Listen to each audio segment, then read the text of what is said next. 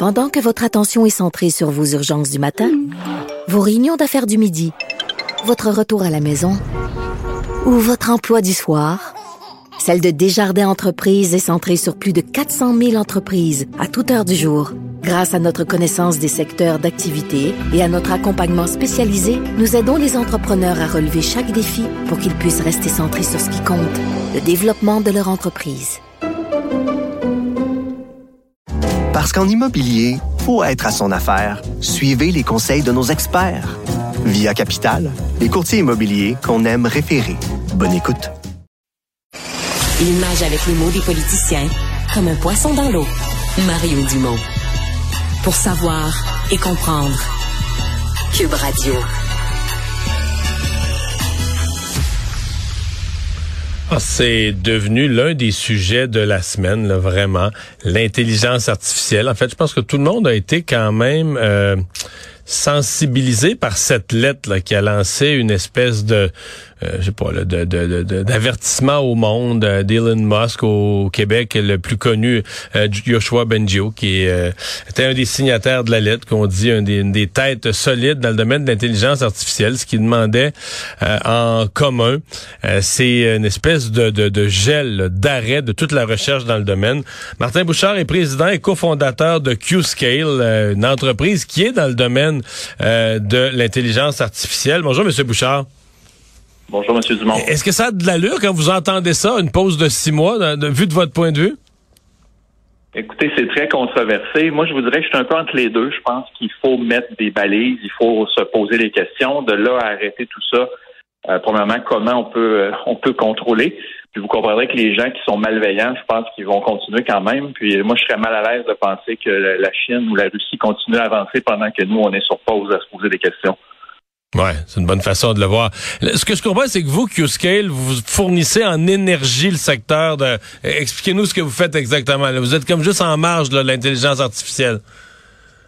Donc, simplement, on est les infrastructures qui, qui euh, permettent à ces, ces outils-là de faire les calculs. Donc, ça prend énormément d'énergie, ça prend des, des, des, serveurs, ça prend du froid, de la climatisation, de la sécurité. Donc, nous, on est un peu les, les infrastructures technologiques qui permettent ces évolutions-là technologiques. OK. Euh, donc, vous êtes à même, là, vous êtes juste à, même de voir ce qui se fait dans le domaine. Est-ce que ça va trop vite? Ça va vite parce qu'écoutez, moi, je suis dans le domaine à tous les jours, puis il y a des fois que j'ai de la misère à suivre. Donc, j'imagine le commun des mortels, c'est pas évident. Puis je suis aux premières loges aussi, je vois ce que les chercheurs, les besoins, et je peux vous dire qu'on est on est seulement au début. La, la demande elle est exponentielle, donc euh, effectivement, mmh. ça va vite comme toutes les technologies, comme les réseaux sociaux, comme euh, on se dit, bon, il va y avoir du il va avoir du positif, il n'y a pas de doute, euh, des, des, des, choses qui vont se faire plus efficacement, des avancées pour l'humanité. Et il risque d'avoir du négatif, mais c'est comme si on se dit, le négatif, peut-être qu'on a trop lu de science-fiction, mais le négatif, il fait peur. Est-ce que la machine va prendre le contrôle? Est-ce que est-ce qu'une machine pourrait inventer des, des, des, des, fausses images, des faux, des choses qui ont jamais été dites? Puis euh, finalement, déclencher quasiment une guerre civile dans un pays à propos de quelque chose qui est jamais arrivé? C'est comme si on se dit que le négatif, cette fois-ci, il fait plus peur. Effectivement, puis euh, en fait avec raison parce que l'intelligence artificielle est capable de faire ces choses-là. D'ailleurs, aujourd'hui, c'est possible de le faire. Mais imaginez si on met ça dans les mains de tout le monde.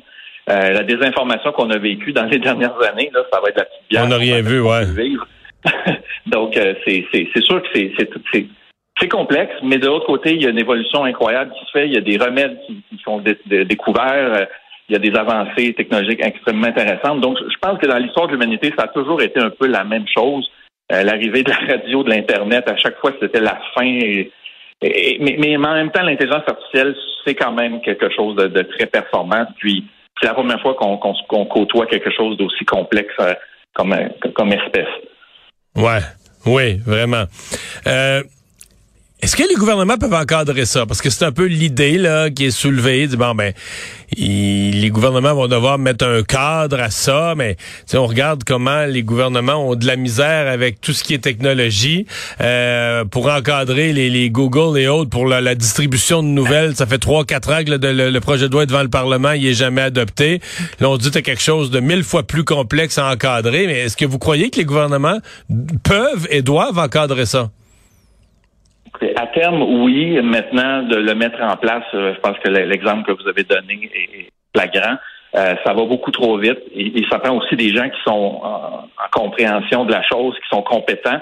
Euh, c'est très, très, très complexe. Je pense qu'il va falloir réfléchir à ça euh, de façon plus large que juste le gouvernement, parce que si on, apprend, on attend que le gouvernement, je pense que dans cinq ans, peut-être qu'on ne sera pas encore rendu à se poser les, vraies questions.